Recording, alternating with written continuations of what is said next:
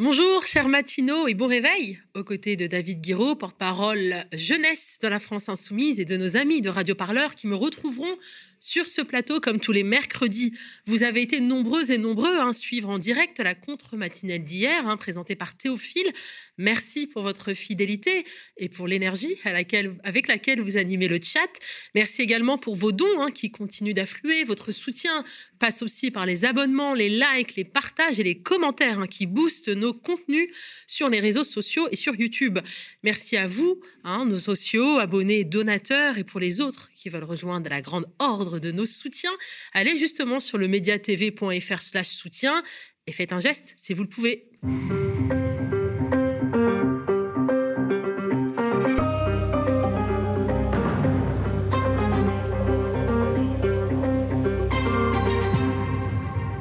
Au sommaire de la matinale, la titrologie, on passera en revue les unes de la presse française avec une préférence aujourd'hui hein, pour la presse indépendante. Le média vous donne la parole, hein, est à l'écoute de celles et ceux qui le font vivre. Euh, nous recevons un par visio Damien Maudet, militant Union populaire en Haute-Vienne, qui a filmé un vif échange avec Emmanuel Macron hier, durant lequel ce citoyen a interpellé le président sur la destruction de l'hôpital en cours. Aujourd'hui, c'est Éline, euh, casse de notre partenaire Radio Parleur qui nous offrira une belle chronique sur le combat de l'association Home Cinéma hein, qui milite contre l'expulsion du cinéma, la clé au lieu de culture et de lutte sur Paris. At last but not least, hein, David Guiraud clôturera l'émission avec un sujet hein, qui a fait polémique. On parlera du reportage tristement caricatural et terriblement mensonger de M6 sur la ville de Roubaix, dépeinte comme soumise aux islamistes. Il est 7h37. Vous regardez ou écoutez la 79e contre-matinale du média. Deux actualités dominent la une du monde, le coup d'État au Burkina Faso et la réforme de l'héritage. Au sujet du putsch euh, au Burkina, on vous renvoie vers le riche entretien entre Thomas Dietrich, journaliste spécialiste de l'Afrique de l'Ouest, et Théophile Kouamouo, diffusé hier soir sur notre chaîne YouTube. Foncez voir la vidéo dès la fin de la matinale. Quant à la réforme sur l'héritage, eh bien, elle fait débat. Hein. Nous assistons aujourd'hui à une multiplication des propositions sur la réforme de la fiscalité et de l'héritage à un moment où la concentration du patrimoine n'a cessé de s'accélérer. Le Monde nous renseigne hein, sur les positions des partis politiques Pécresse propose un, je cite, un choc des transmissions afin de supprimer les droits de succession pour 95% des Français. Valérie Pécresse assure vouloir doubler le plafond d'exonération par enfant, le portant à 200 000 euros, ou faciliter les donations entre vivants en permettant de donner 100 000 euros tous les six ans nous dévoile le quotidien. Quant à Macron, hein, le président sortant cultive l'ambiguïté. Il préfère utiliser les termes de transmission populaire hein, qui vise à accompagner les gens pour les aider à transmettre les patrimoines modestes. On se souvient aussi de sa préférence hein, pour la taxation sur les successions au lieu de l'impôt de type ESF, alors qu'il était ministre de l'économie de François Hollande en 2017. Mais aucune promesse de campagne ne sera faite dans ce sens. En 2018, c'est Christophe Castaner, alors délégué général de LRM, qui soutenait une augmentation des droits de succession et l'Élysée reculait encore une fois.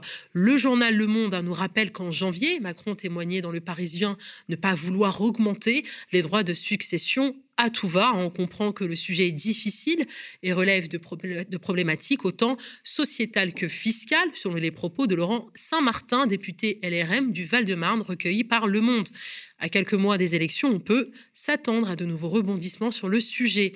Comment l'État fait disjoncter EDF à l'humanité, on parle des décisions du gouvernement de subventionner la concurrence et d'endosser la charge des pertes structurelles du secteur dans le cadre de la lutte contre la hausse des prix de l'énergie. Un sujet hein, qui a été également longuement discuté hier par Théophile et son invité Philippe Page Lemérour, secrétaire du comité social et économique central d'EDF. Macron et Castex jouent avec 100 000 agents et le service public, poursuit l'UMA. Les salariés dénoncent l'obligation faite par l'État à l'entreprise publique de brader son électricité pour subventionner ses concurrents privés et éviter l'explosion de la facture des usagers. Eh bien, pas sûr que ça profite aux consommateurs, selon Fabrice Courdour, secrétaire fédéral de la FNME. CGT cité dans l'article, les usagers et les travailleurs vont payer le prix fort. Alors que le Premier ministre a annoncé la limitation de la hausse du tarif réglementé à 4%, au micro de TF1 fin septembre dernier, la hausse devrait être de 44% au 1er février, toujours selon Fabrice Coudour. Diminuer la taxe intérieure sur la consommation finale acquittée par chaque usager ne suffit plus. Le gouvernement décide alors de taper directement dans les caisses de l'État pour contenter les fournisseurs alternatifs en difficulté, en difficulté au lieu d'agir sur un autre, une autre taxe ou en modulant euh, la TVA. Un jour de grève hein, massive a lieu d'ailleurs aujourd'hui, ce mercredi, chez EDF. Si vous êtes addict à la viande, hein, c'est que vous êtes peut-être victime des campagnes de lobby. C'est ce que nous suggère la une de Reporter hein, qui titre Le lobby de la viande défend son beefsteak. Le journal nous rapporte que Greenpeace se heurte à une forte présence des lobbies de, de la viande dès que l'association essaie de plaider en faveur d'une réduction de la consommation de viande pour limiter les effets du changement climatique. Dans cet article, le reporter revient longuement hein, sur le dernier rapport de Greenpeace intitulé Comment les lobbies de la viande nous manipulent, publié hier. École, système de santé et politique seraient les cibles privilégiées des professionnels de la viande. Le quotidien nous livre hein, des chiffres effarants. Chaque Français a consommé en moyenne 84 kilos de viande en 2020.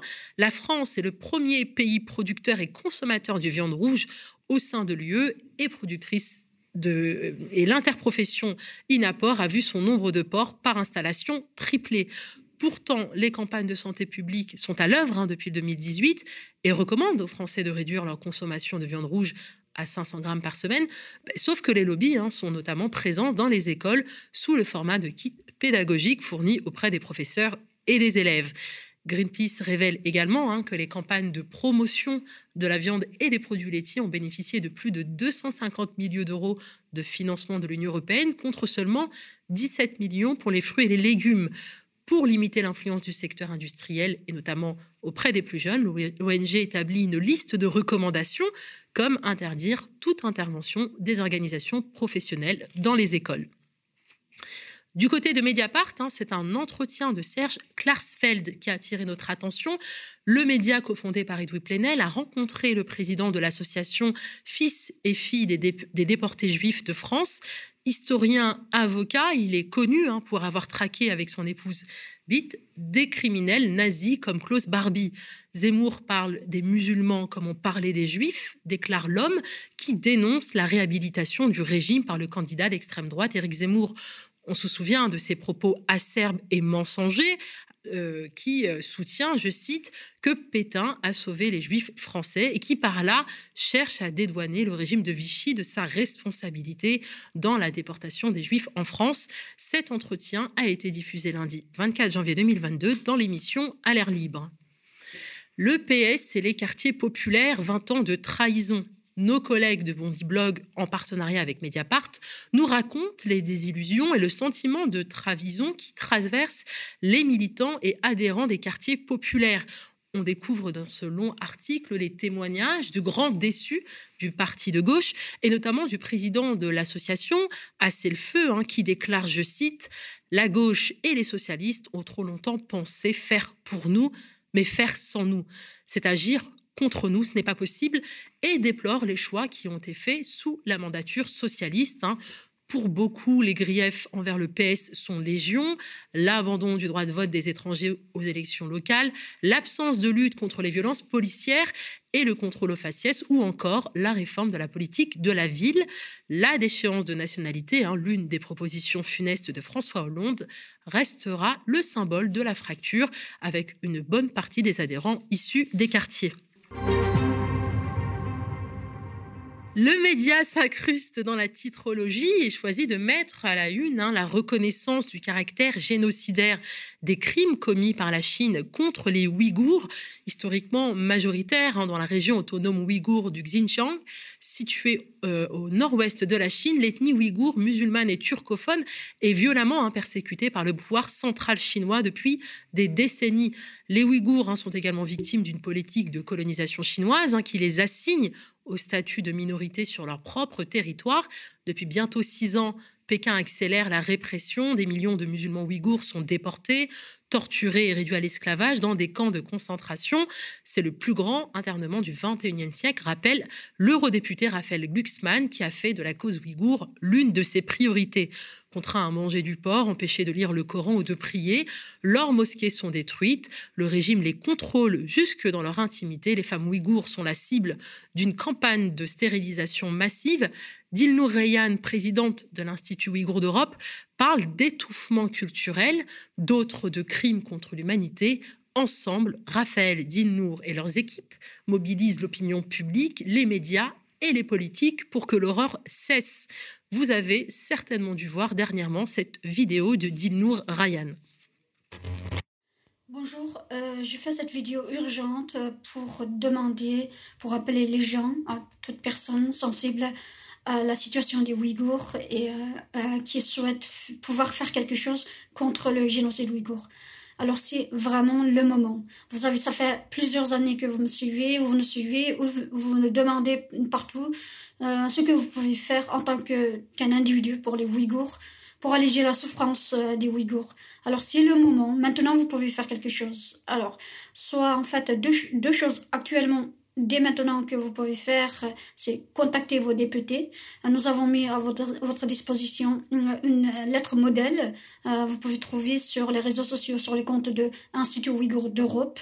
Euh, et vous pouvez ensuite, à partir de demain jusqu'à jeudi, vous pouvez appeler aussi vos députés pour leur demander de voter en faveur de la résolution de génocide ouïghour qui sera votée le 20 janvier. Cet appel a été donc largement diffusé et entendu, hein, puisque les députés ont adopté jeudi 20 janvier dernier la proposition de résolution, je cite, portant sur la reconnaissance et la condamnation du caractère génocidaire des violences politiques systématiques ainsi que des crimes contre l'humanité actuellement perpétrés par la Chine à l'égard des Ouïghours. Objectif du texte, hein, voté euh, par 169 voix pour, une contre et cinq abstentions, mettre la pression sur l'Élysée hein, pour qu'elle milite, euh, pour qu'il milite euh, pour une reconnaissance du génocide ouïghour à l'échelle internationale et que des sanctions soient prises contre la Chine, hein, qui, on le rappelle, est un membre permanent du Conseil de sécurité. Au Média TV, on voulait également mettre en valeur une vidéo hein, qui a été virale sur les réseaux sociaux. On y voit Damien, militant de l'Union populaire, interpeller Emmanuel Macron sur la situation catastrophique de l'hôpital public. Je vous laisse découvrir un extrait de cet échange. Vous allez le voir, on se rend compte que notre cher président jupitérien n'aime pas trop les données chiffrées si elles vont à l'encontre de sa com. Il ferait mieux d'aller au CHU. Il y a 15% de soignants qui sont absents. Ils sont tous en burn-out. Et là-bas, on sent directement les effets de votre politique. Vous avez fermé 17 900 lits en 4 Je vois que vous êtes 5 700 lits. Vous êtes très politisé. Bah oui, mais c'est au moins on voit les effets de votre politique, monsieur. les soignants sont absents. Et même l'an dernier, en plein Covid, 5 700 lits fermés. Vous savez, la politique qui a été conduite à l'hôpital pendant 20 ans a été de baisser les tarifs hospitaliers. Bien sûr. Regardez les chiffres. Vous savez quand est-ce que j'ai arrêté de les baisser? En 2018. J'ai été élu. Non, mais juste, hmm. vous pouvez, j'ai compris que vous me récitez un catéchisme. C'est pas un catéchisme. Si, si, Je connais les chiffres. je, connais la, ligne. C'est l'adresse, les chiffres de votre ministère. Non, mais regardez les chiffres. Le tarif hospitalier, il a cessé de baisser en 2018. Le tarif hospitalier a peut-être baissé. Et donc, non, mais ça veut dire qu'on a remis de l'argent dès avant crise, dès 2018. Et on l'a encore accéléré avec le Ségur en 2020. Donc, c'est très dur dans nos hôpitaux parce qu'ils ont la pression de la fin de la continuité des soins, donc les services d'urgence se prennent tout. Ils ont derrière la pression du Covid et de la reprogrammation des soins. Tout ça, on se bat tous ensemble. Mais ne me dites pas que c'est l'effet de la politique des gouvernements successifs. quand, il y a, quand, il y a, 900 millions d'économies sur, le dernier, euh, sur le dernier PLFSS... Mais vous rigolez Non, je rigole pas. C'est 900 millions d'économies. Allez voir les soignants. Là, vous venez ici, mais allez voir les soignants, vous verrez, je vous le dirai. chaque semaine. Vous verrez, il y a 15% d'absents, ne serait-ce qu'à Limoges. Et dans les autres villes, c'est pareil. Il y a tous les hôpitaux qui sont en train de craquer en ce moment. Vous pouvez venir me voir ici, mais allez voir tous les soignants que je viens. Je suis très courtois. Là, je vais à la Maison France Service. Je vais chaque fois, je me déplace en permanence. Hmm. Donc, je vais, je vais auprès de services de santé en permanence. Alors, on est en ligne avec Damien. Bonjour Damien, est-ce que vous m'entendez? Oui, je t'entends bien, ouais. Super, donc on peut se tutoyer? Ah oui, pardon, excuse-moi. Non, il n'y a pas de souci, moi ça me va très bien, je demande la permission. Donc tu es cofondateur du compte Twitter Allo Véran qui recense les situations de tension dans les hôpitaux. Vous êtes l'auteur de cette petite, enfin tu es l'auteur de cette petite vidéo et accessoirement aussi tu fais du du, récit du catéchisme au président de la République. C'est ce qu'il a dit? Euh, ouais, ouais, c'est ce qu'il a dit. Alors, je suis un peu embêté parce que j'ai jamais fait le catéchisme. Du coup, je ne sais pas trop à quoi ça ressemble. Donc, euh, mais apparemment, c'est ça. Oui, c'est faire du catéchisme que de lui euh, donner euh, les chiffres de sa politique sur l'hôpital public, quoi. D'ailleurs, est-ce que tu peux rappeler peut-être ces chiffres, Damien, pour ceux qui n'auraient peut-être pas bien entendu cette, cette intervention? Bah, En fait, ce que, je reprochais à Emmanuel Macron, enfin, je, c'est, je pense que ce que tout le monde lui reproche, c'est qu'en quatre ans, on a fermé quand même 17 900 lits euh, d'hospitalisation complète, que à la sortie du projet de loi de financement de la sécurité sociale en 2021, hors euh, les mesures euh, en 2020 pardon, hors les mesures exceptionnelles Covid, il y avait quand même 900 millions d'euros d'économies. Et ensuite, le dernier truc, c'est, enfin, on voit que les soignants n'ont pas du tout été soutenus depuis le début de la crise, que par exemple, ne serait-ce que sur les réa, c'était euh, Gilles Pialou, je crois, qui disait que ce qui l'emmerdait, c'était qu'en Réa, en fait, on avait commencé à 5000 lits en 2020 et qu'on est retourné à 5000 lits, qu'il n'y a pas eu d'effort de fait en plus et qu'on voit que tous les hôpitaux sont en train de craquer en ce moment et que c'était ça qui, lui était reproché, quoi. Et cette manière qu'il a de mm. d'esquiver le sujet à chaque fois qu'on lui en parle esquiver et même nier complètement les, chiffres hein, que, tu lui, euh, que tu lui opposes. Alors moi, il y a un truc qui me questionne. Euh, ça a été facile ou pas d'accéder au président de la République? Parce que j'imagine qu'il doit y avoir maintenant un cordon de sécurité renforcé euh, depuis la, claque qu'il a, reçue il y a peu de temps. je suis embêté parce que si je dis que c'est facile, après, ils vont rendre les choses plus difficiles pour les J'ai pas envie de. je ne vais pas répondre à cette question. Non, mais en tout cas, euh, je sais pas si c'était, assez euh, simple euh, de l'approcher en toute honnêteté. Après, euh, voilà, il y avait quand même beaucoup de sécurité. C'était juste pour contextualiser un peu. C'était à Saint-Léonard de Noblat, donc une petite ville en Haute-Vienne qui était ville morte ce jour-là, puisqu'il y avait, enfin, moi j'y suis allé, donc il y avait vraiment personne dans les rues, si ce n'est en fait une trentaine de personnes pour accueillir Emmanuel Macron, et à mon avis autant, voire deux fois plus de gendarmes et de policiers. Ok, donc ok, très bien. Cordon sécuritaire beaucoup plus important que le public euh, présent pour accueillir Emmanuel euh, Macron. Euh, alors, du coup, tu peux peut-être nous parler de, tes actions sur ton site, sur ton, pardon, sur ton compte Twitter Allo Véran. Tu sensibilises du coup sur la réalité de l'hôpital public? Ouais, c'est ça. En fait, en novembre, avec, un, avec un camarade, on a lancé donc Allo Véran, qui est un compte Twitter qui, qui signale toutes les situations de tension dans les hôpitaux publics. Et du coup, qui, et qui, signale toutes les situations de tension. Et en fait, euh, on se rend compte que là, on est à peu près à 90 signalements en deux mois, donc c'est euh, bien plus d'un par jour. Et, euh, et, surtout, la chose qu'on a bien pu observer, c'était que pendant les creux de vagues, c'est-à-dire dès novembre, là, on n'était pas dans une grosse vague Covid, je crois de mémoire, il y avait énormément de situations de tension. Et c'était pas que Covid, parce que maintenant, c'est ce qu'on nous sort à chaque sauce en disant oui, mais c'est le Covid, oui, mais c'est le Covid. Mais en fait, non, même hors Covid, l'hôpital, il est sous tension et de plus en plus.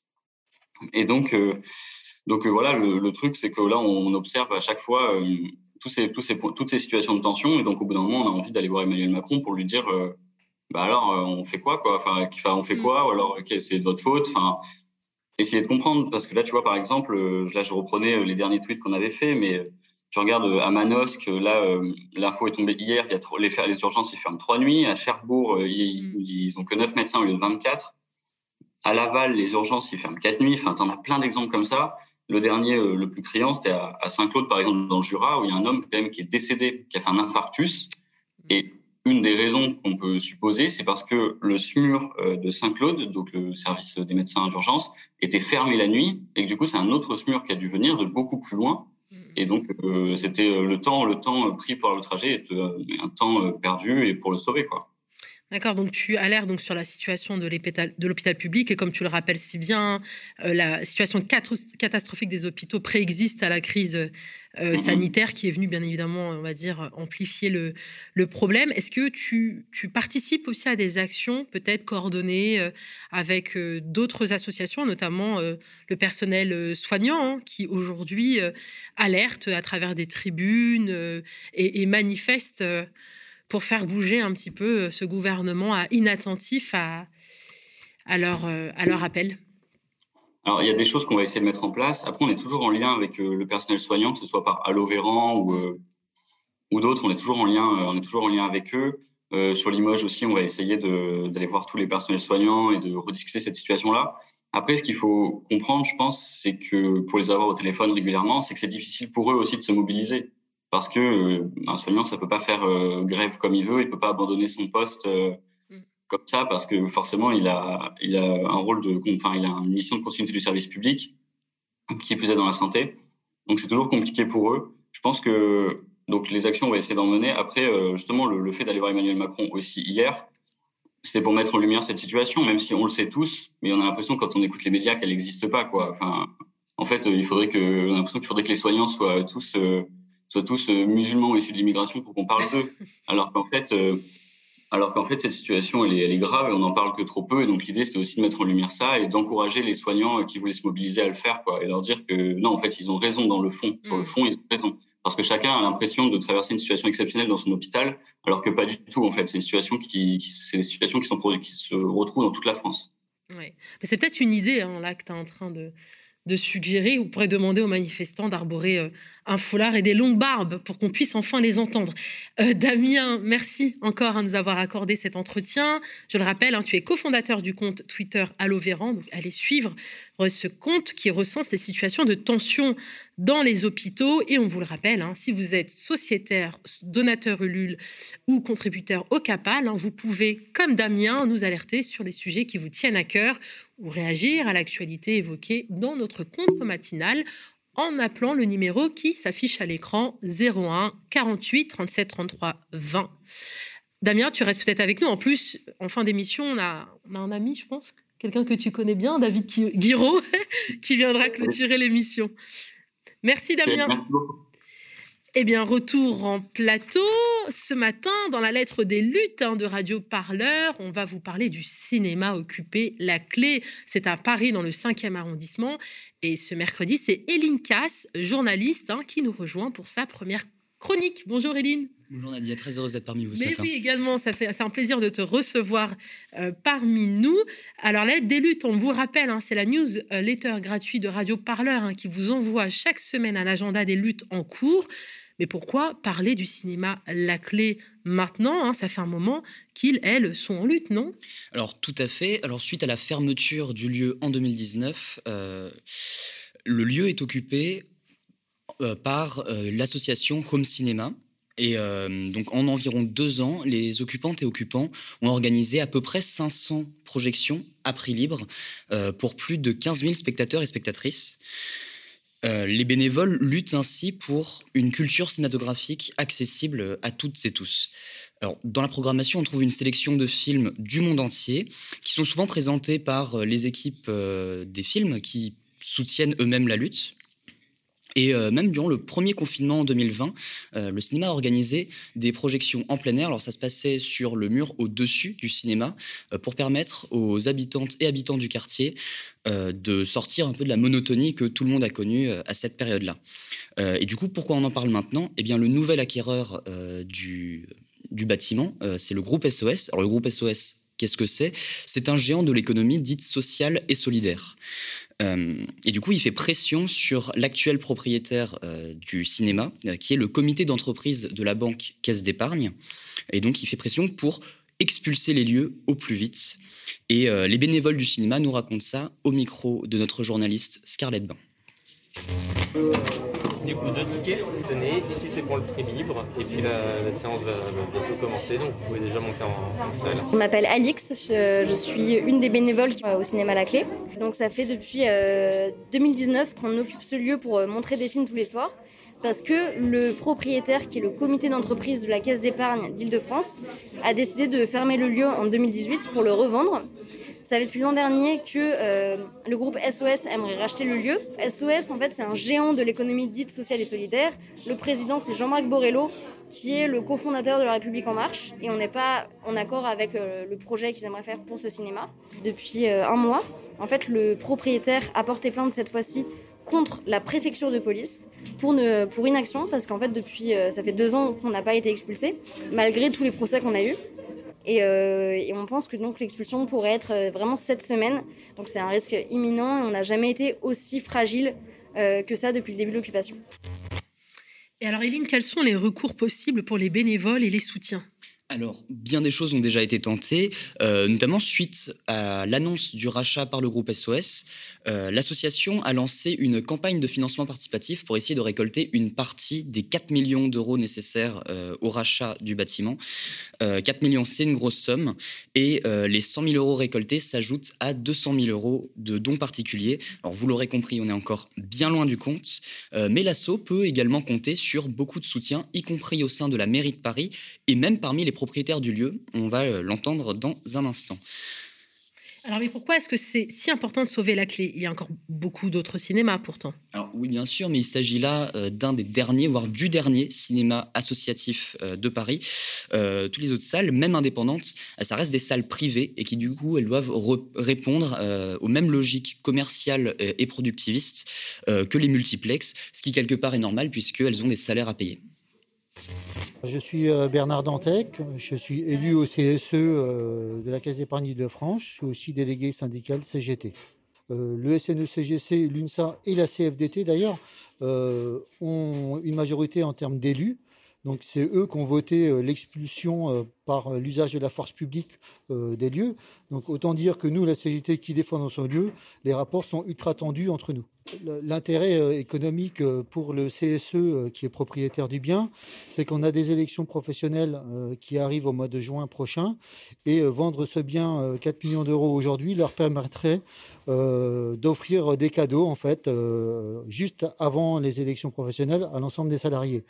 D'où l'intérêt pour eux que les, militants aujourd'hui en place soient expulsés rapidement et qu'ils puissent signer avec le groupe OCS dès février. Je suis Raphaël Primé, je suis conseillère de Paris du groupe communiste euh, et du 20e arrondissement. Et je suis aussi présidente de la commission culture euh, de la mairie de Paris. SOS, euh, il a, ça fait longtemps qu'il a quand même acheté. Il avait, il avait mis des clauses suspensives. Il fallait que le lieu soit vide, contrairement d'ailleurs à ce qu'il avait annoncé, puisqu'il avait annoncé au départ vouloir travailler avec le collectif. Mais bon, on n'est pas très étonné que le groupe SOS ne tienne pas sa parole. Là, ils voulaient s'acheter leur, leur partie culture euh, mais sans, en, réalité sans vouloir du tout travailler avec euh, le collectif, et y compris peut-être en voulant faire une opération immobilière, ça, euh, on le saura pas, j'espère.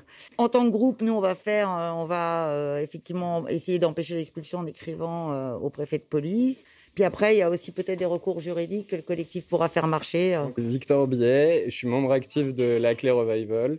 Aujourd'hui, on a fait appel au GEX, euh, qui est le juge de l'exécution. Il nous reste l'appel, du coup, euh, qui on n'a pas encore de date. Et, euh, et, ensuite, là, on cherche des solutions pour, pour, le, pour, le, pour le rachat du bâtiment et faire de ce bien un bien commun, donc le cinéma, que ça devienne un bien commun.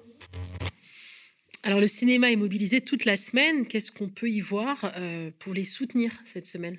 Alors, euh, vendredi, Alejandro Rodorowski viendra présenter sa fable surréaliste et sociale Santa Sangre. Euh, dimanche, vous pourrez voir Belladonna de Eiichi Yamamoto. C'est un film d'animation japonais qui mélange les styles et les techniques dans une espèce de bouillonnement psychédélique qui n'est pas sans rappeler les travaux euh, de Roland Topor et René Laloux. Mais avant cela, ce soir même, a eu lieu, a eu lieu une projection de Chronique algérienne de Zach Kedzi. Que je connais. Voilà. Euh, donc, qui avait déjà été projeté, mais qui a été victime de son chèque. Donc, euh, c'est une seconde projection. Mm -hmm. revient une seconde fois pour présenter ce film documentaire qui, qui parle des manifestations qui traversent l'Algérie depuis 2019, le Hirak. vous, je sais pas, moi, j'y serai. Mais oui, mais moi, ça y est, je, je sais ce que je vais faire ce soir. vous pouvez bien sûr retrouver tout le reste de la programmation sur le site internet de la Clé Revival, donc c'est mis à jour quotidiennement. Et donc, pour finir cette chronique de la lettre des luttes, à quelle mobilisation peut-on se joindre cette semaine ou ce week-end? Eh tout d'abord, je ne peux que vous encourager euh, à aller à une des nombreuses projections organisées euh, à la clé. Euh, mais un autre événement à suivre ce vendredi, le rendu du procès du meurtre de Vanessa Campos. Vanessa Campos, pour celles et ceux qui ne sauraient pas qui c'est, c'est une femme trans travailleuse du sexe assassinée sur son lieu de travail en 2018. la lutte des TDS pour plus de sécurité, qu'elle soit physique ou sociale, passe habituellement sous les radars.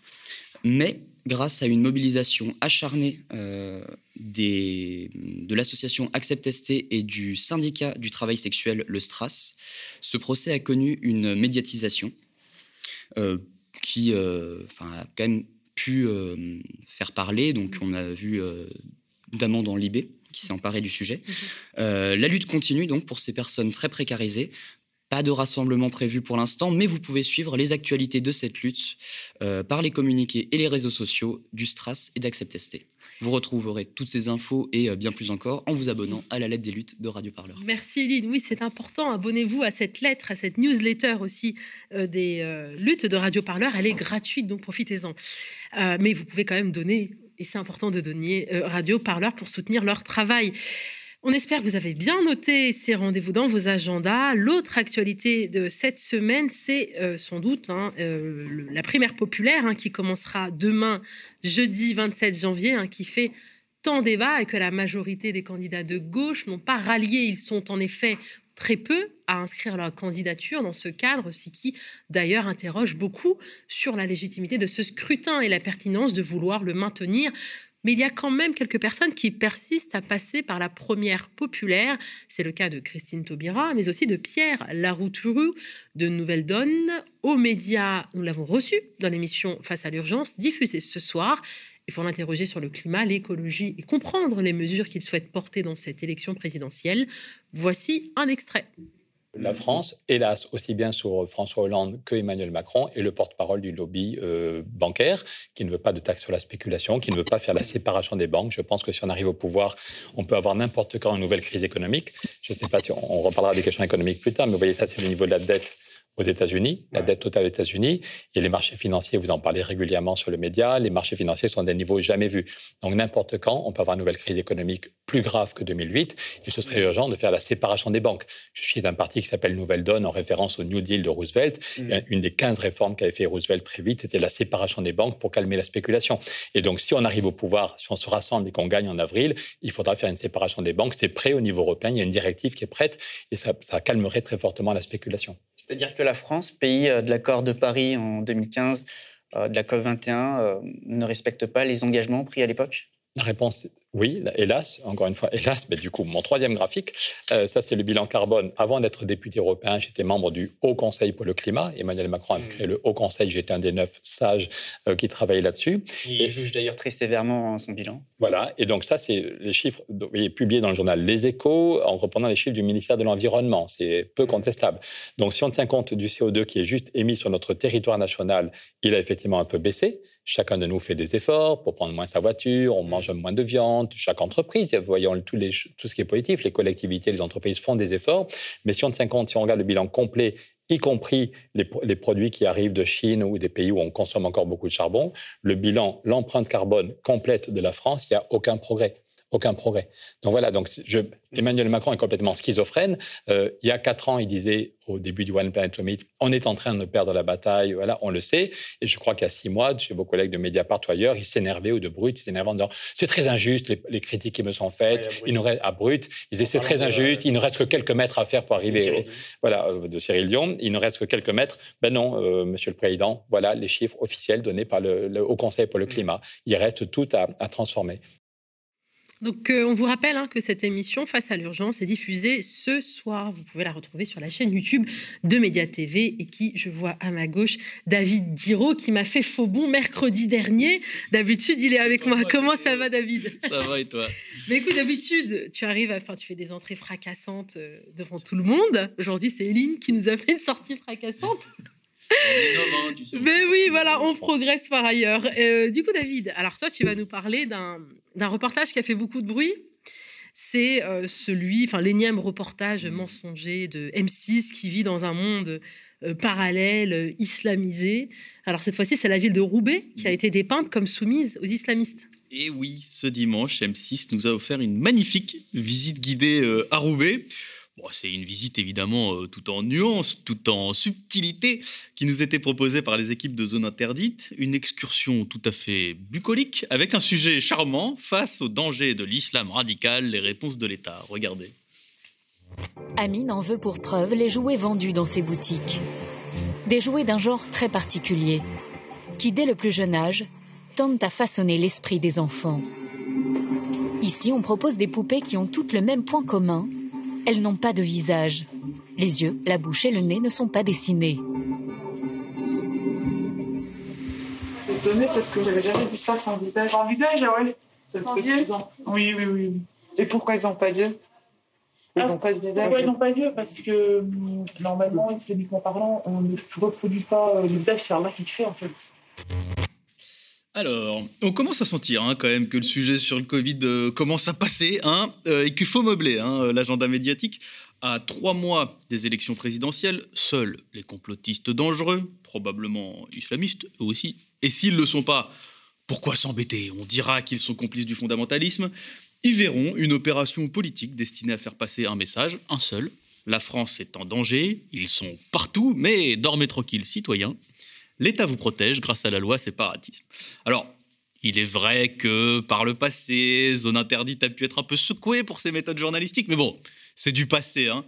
C'est du passé 2016, quand le journal, par exemple, le Nouvel Obs, révélait les curieuses pratiques de l'émission qui, par exemple, refusaient systématiquement des intervenants qui n'étaient ni Barbu ni Angela Ba. C'est du passé, cette époque où la production allait jusqu'à demander aux habitants d'un quartier de se mettre tous par la fenêtre d'un immeuble pour donner une ambiance bien ghetto dans le quartier. C'est du passé, on vous dit. La, produ- la production qui contacte les personnes hein, qui doivent intervenir avec, euh, en introduction de leur mail, salam alaikum. Ah, mais même, même, il faut toutes les formules. Ouais. Mais je- j'en parle tout Ah, tu à l'heure. Mais oui, Je découvre enfin, aussi avec vous. la Bah oui, c'est du passé. Enfin, c'est du passé, mais les, les mauvaises habitudes ont la peau dure, comme on dit. Et il s'avère qu'au final, Zone Interdite utilise toujours les mêmes méthodes manipulatrices et mensongères. Regardez quelques exemples de messages, on en parlait à l'instant, laissés à différentes personnes par la rédaction. Je vous ai fait un petit best-of, hein, parce que c'est gratuit. Alors, vous avez par exemple la jeune étudiante, hein, Lilia Bouziane, présente dans le reportage. Alors, on lui a laissé un message disant ceci. Je prépare un documentaire sur la laïcité et je souhaiterais donner la parole aux étudiants notamment, à toute la jeunesse de France sur ces questions. Lilia a donc été légèrement surprise de se retrouver dans un documentaire consacré à l'islam radical. Elle porte plainte pour diffamation et c'est pareil pour tout le monde. Le chauffeur de bus m'a récemment contacté pour me raconter avoir été piégé de la même manière. Et vous avez d'autres images comme celle du contact fait au site Domé Minaret, qui a aussi été approché avec l'explication suivante, je cite, il nous paraît très important que l'islam soit expliqué de la façon la plus pédagogique, là faut pas rire, hein, et précise possible au grand public qui, bien souvent, ne connaît pas votre religion et n'en a que des idées très vagues et parfois erronées. Ah ben on se demande bien pourquoi, tiens. Tiens, pourquoi le public a des idées vagues et erronées de l'islam quand on regarde le reportage? Vraiment, moi, je, je comprends pas du tout. Euh, Alors, vous avez également ce mail incroyable envoyé à Alkans, où il est dit, je cite encore, En France, on se fait clairement un délire sur l'islam, sur le salafisme ou sur les personnes rigoristes. Entre parenthèses, ce n'est pas une critique. hein. Et le mail pousse l'audace encore plus loin. Il y a bien des personnes de confession juive et rigoriste sans que cela ne pose problème. Et là, les types, ils ont fait fort. Ils se sont quand même dit, on va leur lancer l'argument juif. Parce que c'est comme à la pêche, tu sais, ça va sûrement marcher. Pour hameçonner le musulman, on pense, c'est bien connu, hein, dès que tu sors un truc sur les juifs, bah, les fondamentalistes, ils courent, hein, en fait, euh, derrière. Enfin bon, vous l'aurez compris, tout est manipulation dans ce reportage et tout est fait pour faire peur, pour effrayer. Vous noterez la musique d'ambiance, on se croirait dans Shining, et aussi les images. Il ne passe que des femmes portant le voile ou que des hommes barbus. Et s'il y a quelque chose qui joue beaucoup en termes de manipulation mentale, c'est cet effet de floutage des visages et des caméras cachés en permanence. On a l'impression que le musulman est sans visage et qu'il est sur tous les visages à la fois. En fait, on fait exactement, je me le suis dit à l'instant, on fait aux femmes musulmanes exactement le même traitement que les soi-disant poupées sans visage. On a l'impression que le musulman envahit l'espace, qu'il se cache, mais qu'il est partout en même temps. Bref, que le musulman, c'est un peu Voldemort qui s'apprête à conquérir la France, mais bon, avec sa baguette magique, plutôt son croissant. Enfin bref, vous m'avez compris, je file pas la métaphore plus loin. C'était le but de ce reportage, en fait, de faire peur. En fait, le reportage avait déjà décidé ce qu'il allait dire sur Roubaix avant même d'aller sur le terrain. Tout était déjà écrit, tout était déjà scénarisé. Et voilà le topo. Roubaix est infiltré par l'islam, qui conduit à l'islam radical, qui conduit à l'extrémisme, qui conduit au terrorisme. En fait, au fond, il s'agissait pour M6 de dire que quelque part, le terrorisme commence à la boucherie halal du coin. Alors, on aurait aimé que le reportage nous prouve avec des faits en quoi les boucheries halal de la rue de Lannoy ou les poupées conduisent au terrorisme. On aurait accepté la vérité d'ailleurs si c'était le cas. Mais le reportage est incapable de faire cette démonstration. C'est pour ça que tout fonctionne par sous-entendu, par insinuation, par colportage. En fait, ce reportage se présente comme une investigation, mais ce n'est pas une investigation. Il s'agit de ce qu'on appelle le journalisme de préfecture. car le reportage n'apporte aucun fait nouveau au public, tout était déjà connu. Toutes les soi-disant affaires révélées sont déjà connues du public, elles ont déjà fait l'objet d'articles et de décisions publiques, et parfois même de décisions de justice. Rien n'est nouveau. Et c'est bien le problème, parce que s'il y avait une filière terroriste cachée derrière la, boucherie halal, ça aurait été utile à toute la population roubaisienne de le savoir. Mais vu qu'il n'y en a pas, vu qu'il n'y a rien de nouveau, eh bien c'est précisément la raison pour laquelle la création d'une ambiance malsaine est prioritaire. L'ambiance, le climat, l'environnement devient le seul outil nouveau apporté à la connaissance du public. Et c'est ainsi d'ailleurs que la peur prend le pas sur la réflexion. Les conséquences de ce reportage sont terribles. On m'a rapporté déjà que des contrôles de police et de l'URSSAF se sont intensifiés dans les commerces de la rue de Lannoy, qu'un restaurant connu à Roubaix a été fermé. On ne sait pas pourquoi. On connaît la suite, on connaît les regards lancés aux femmes qui portent le foulard, on connaît les insultes, on connaît les agressions. C'est du gâchis, on dit beaucoup de Roubaisiens. Les gens sont dégoûtés là-bas. C'est du gâchis parce que personne ne veut du terrorisme là-bas. Regardez les images qui viennent. Peu de gens savourent euh, les magouilles d'ailleurs, qu'elles proviennent du privé, du religieux, du maire qui a été, et c'est bien plus grave et ça n'a pas été dit par M6, condamné pour escroquerie en bande organisée très récemment. Mais ça, M6 ne le dira pas. Moi, je ne connais pas par cœur Roubaix, mais il suffit d'être attentif, de parler aux gens et de se balader un peu. M6 ne dira pas que Roubaix, c'est aussi une activité culturelle, c'est une histoire sportive, c'est une activité artistique. Roubaix, ce sont des artistes, ce sont des rappeurs, ce sont des associations qui font le travail que l'État d'ailleurs ne fait plus, en distribuant par exemple des colis alimentaires au plus fort de la crise. Roubaix, c'est un ancien bastion de l'industrie textile, devenu aussi malheureusement un bastion de friche parce que L'activité est partie, même si l'âme ouvrière est restée. L'activité est partie, mais les gens sont restés. M6 ne dira pas que Roubaix est une ville où les gens vivent ensemble. Les gens, ils sont pauvres à Roubaix. Quasiment la moitié de la population vit sous le seuil de pauvreté, c'est-à-dire moins de 1000 euros par jour. Les gens sont pauvres, mais pas tous. par, mois, oui, tu as raison, parce que 1000 euros par, jour. Euh, les gens sont pauvres, mais pas tous. On voit les grands et les beaux manoirs le long du parc Barbieux qui donnent envie. Et le problème de Roubaix, c'est pas qu'il n'y ait pas d'activité ni de richesse, c'est aussi qu'elles sont très mal distribuées. Les gens sont jeunes à Roubaix, quelques-uns font de très belles études, mais il y a peu de débouchés. Alors certains s'en vont parce qu'ils ont l'impression que l'horizon là-bas est saturé. Certains quittent la France aussi. D'autres refusent l'assignation scolaire faite au plus jeune âge. Et puis d'autres s'y font et ils vivent avec. À Roubaix, il y a surtout ceux et celles qui restent. Ceux et celles dont on ne parle jamais, euh, avec justesse et dont on ne parle jamais non plus avec respect. Car au fond, ils n'ont pas le droit, aux yeux de M6, ni à la justesse, ni au respect. Ceux et celles qui, un dimanche, posés dans leur canapé, dans des appartements souvent mal isolés, souvent trop petits, allument leur télé et voient sur M6 une vie qui n'est pas la leur, qui voit une ville qui n'est pas la leur. Alors comment sortir de cette impasse? Tout simplement, je pense, en allant à Roubaix, en parlant avec ses habitants, en parlant avec ses commerçants, avec les jeunes comme avec les anciens, en parlant de leurs difficultés comme de leur fierté, en parlant de leur dignité comme de leurs espoirs. Alors, à bientôt à Roubaix. Merci euh, David Guiraud, mais ce type de reportage et cette chaîne hein, vraiment pose un, gros problème au niveau de la déontologie. Enfin, ah bah, c'est pas en fait c'est c'est ce que je dis, mais c'est pas du journalisme d'investigation et on essaye de nous faire croire ça. Et forcément, euh, moi je, la, la, population de Roubaix est globalement, je pense, choquée par ça. Euh, mais quand tu te mets à la, à la, place du français lambda qui est jamais allé à Roubaix, qui connaît pas mmh. Roubaix, mais tu as l'impression que c'est l'Afghanistan en fait. Tu vois, il y a que c'est toujours les mêmes personnages et, cet aspect, je trouve, de floutage généralisé, euh, les contre-plongées en permanence. Euh, donne une image de la ville que moi j'y suis souvent parce que je fais campagne là-bas.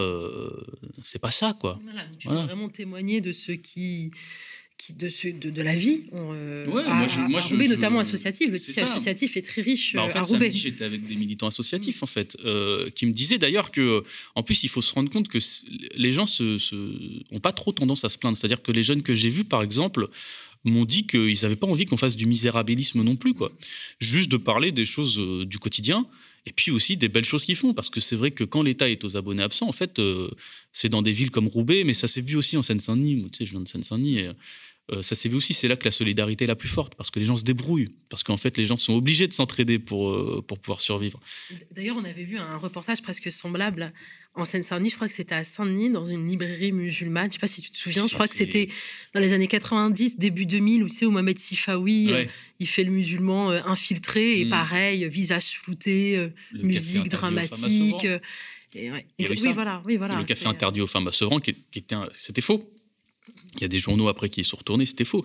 Et là, à Roubaix, en fait, il y a effectivement un restaurant, par exemple, qui a été fermé. On ne sait pas pourquoi. Alors moi, si on me dit derrière, il y a une filière terroriste, je veux bien, hein. mais c'est un restaurant qui est plutôt connu, qui a des prix abordables et, et qui n'a pas l'air... Enfin voilà, quoi. à mon avis, c'est un contrôleur SAF qui l'a fermé, et encore une fois, on n'a pas d'idée. En se fondant sur le soupçon. Bah, en fait, c'est toujours la même chose, c'est que avec la loi séparatisme, c'est l'État, de manière arbitraire, qui peut décider qu'est-ce que c'est être un bon religieux ou pas. Et c'est ça toute la question. C'est à quel moment on accepte dans l'islam, par exemple, le fait que le conservatisme ne soit pas forcément un pas vers le terrorisme. D'ailleurs, en vérité, quand tu regardes les profils des terroristes, c'est pas pas forcément des grands des grands pratiquants. Et à ce niveau-là, c'est une discussion politique qu'il faut avoir. Moi, je suis pas conservateur. Voilà, je, je c'est une discussion politique. Parfois, c'est des combats, etc. Mais c'est c'est pas l'État de décider comment on, on, pratique la religion. Et ce que je la regrette, laïcité, précisément. Mais oui, mais ce que je regrette, c'est qu'en fait, en plus, l'État donne une image catastrophique mm. parce que euh, moi, je suis un militant, par exemple. Bon, voilà, tu vois, je suis. Euh, je suis pas religieux, etc. Et j'estime que la meilleure manière de d'amener les gens euh, et de les sortir de, de par exemple, de l'extrémisme religieux, etc c'est aussi le fait de donner envie, par exemple, à toute une jeunesse d'avoir euh, d'adapter, d'adopter un mode de vie euh, français, à la française, etc. Et en fait, l'État ne veut plus donner envie. En fait, il a abandonné ça parce qu'il sait très bien qu'à Roubaix, en fait, l'État ça fait pas envie, que la République ça fait pas envie. C'est une des villes les plus est-ce qu'elle fait partie des villes les plus pauvres de Alors, France elle fait partie, je me demande même si c'est pas la ville la plus pauvre de France. En tout cas, en termes de taux de pauvreté. Et l'État fait pas envie, et il le sait très bien qu'il fait pas envie. Donc, il lui reste plus qu'une chose, c'est contraindre. C'est comme avec le Covid, tu sais, c'est contraindre plutôt que, que convaincre. Et, euh, et, moi, je trouve ça terrible parce que, parce que la meilleure manière, en fait, de, de sortir de tout ce que tu peux appeler l'obscurantisme, etc., qu'il faudra encore qu'on définisse, parce que moi j'ai vu, euh, j'ai vu des laïcs être plus obscurantistes que des religieux, et vice-versa. Euh, mais c'est la conviction, c'est un mode de vie, c'est le fait d'amener les gens vers la culture, par exemple. À Roubaix, à Roubaix, il y a des super endroits de culture, sauf que les jeunes de quartier, par exemple, ils vont pas parce qu'ils sont pas au courant que ça existe, euh, parce que c'est trop loin, parce que le quartier est enclavé. Et en fait, euh, c'est la pratique de la musique, de la danse, etc., qui sort, hein, bien sûr. Mais tu parlais d'obscurantisme et, et, on parlait justement de cet accès à la culture qui, qui aiderait à sortir finalement d'un carcan religieux peut-être beaucoup trop strict.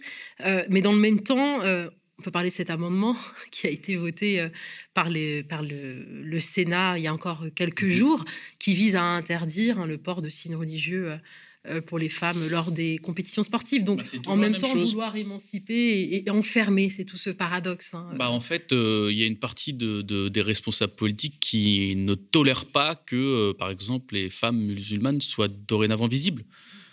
Et, c'est ça qui est paradoxal, c'est que euh, avant il y a des femmes qui sortaient pas et maintenant elles sortent, elles font des choses, elles vont à la piscine, euh, euh, elles font du sport, etc. Et en fait, on veut les.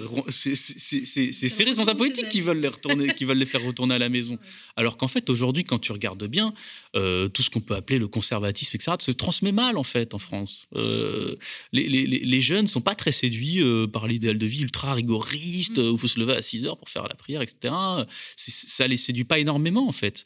Et, et à la limite, c'est leur choix aussi. Enfin, il y a un moment en fait, le fait d'être conservateur n'est pas euh, illégal en France.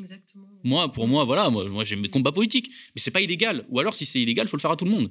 Et le parti de droite est conservateur, donc c'est pas, il n'y a pas de problème quand un parti politique est conservateur, mais lorsque des individus ah bah le sont et que ça n'engage absolument pas la société pour le coup, ça devient problématique. Je voudrais qu'on reparle rapidement Lilia Bouziane, qui est une étudiante brillante, mmh. qui rêve d'être avocate, que tu connais. Moi, je l'ai découverte sur les plateaux de TPMP.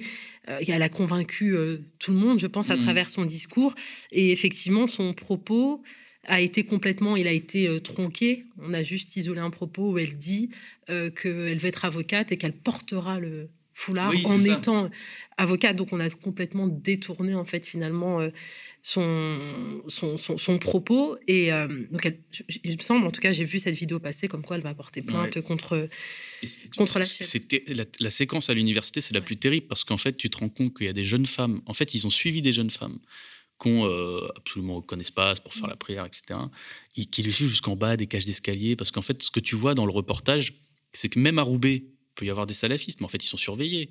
En mm. fait, ils se cachent. En fait, en fait, ils sont pas politisés. Ils sont pas politisés. Et en plus, il faut savoir que les, salafistes sont méprisés par les terroristes.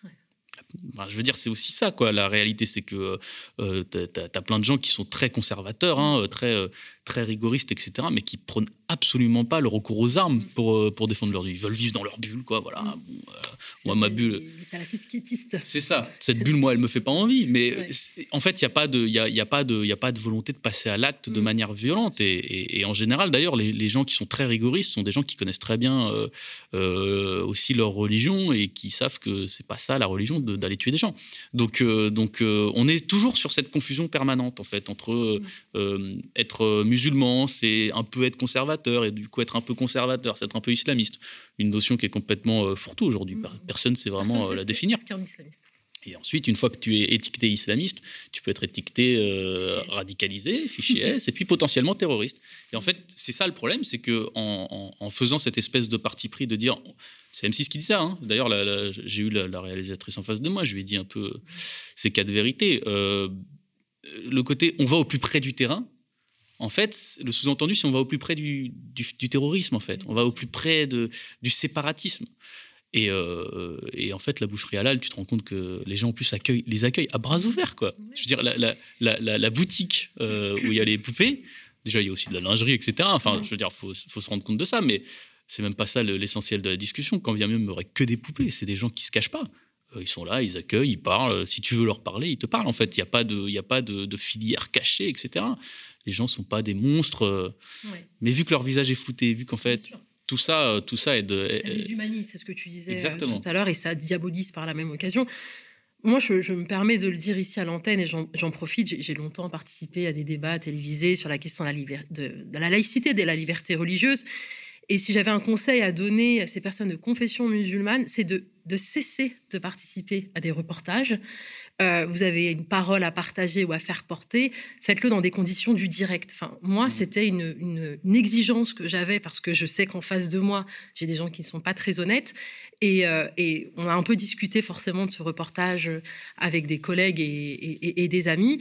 Et, on m'a dit, mais les gens n'avaient peut-être pas forcément euh, ta formation et juridique et journalistique et ta conscience pour politique, enfin politique, en tout cas ta conscience et ton engagement pour savoir il y a certains plateaux et certains reportages que tu dois refuser ou pas. Donc j'en profite ici pour le dire, et notamment à ces jeunes filles comme Liliane qui, de manière très naïve, euh, cherchent à déconstruire des préjugés. Faites-le dans des conditions du direct pour euh, éviter euh, ce genre de, de, semblant de, reportage C'est en fait les, reportages comme ça et la presse écrite, c'est le plus dur parce que tu dois, es obligé d'avoir confiance en ton interlocuteur. La presse écrite, par exemple, tu ne sais pas à l'avance si euh, tu es en face d'un journaliste qui a décidé que l'angle de son papier était déjà décidé mm. et qu'en fait, quelle que soit l'interview que tu vas lui donner, euh, il va l'écrire euh, pour son angle et donc il va dénaturer tes propos. Il y en a qui sont très honnêtes hein, dans la presse écrite, mais c'est le plus dur.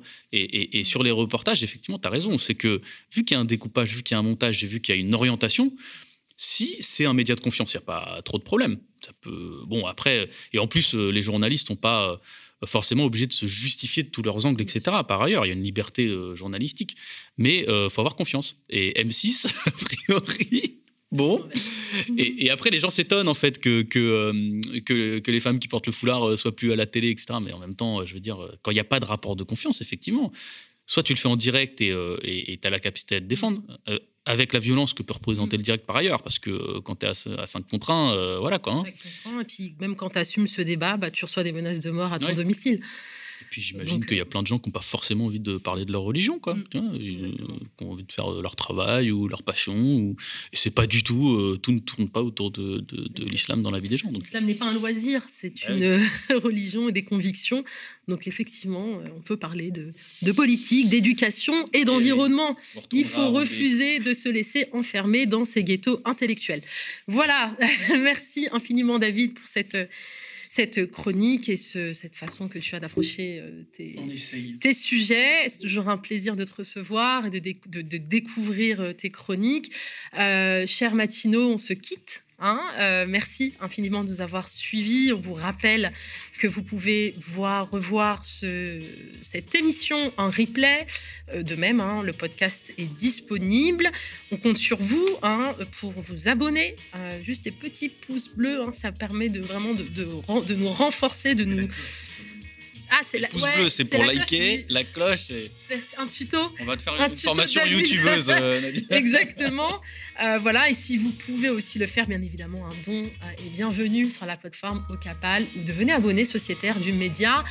Euh, Rendez-vous ce soir sur notre chaîne YouTube hein, pour découvrir l'intégralité du nouvel épisode de Face à l'urgence. Et quant à moi, je vous dis à vendredi.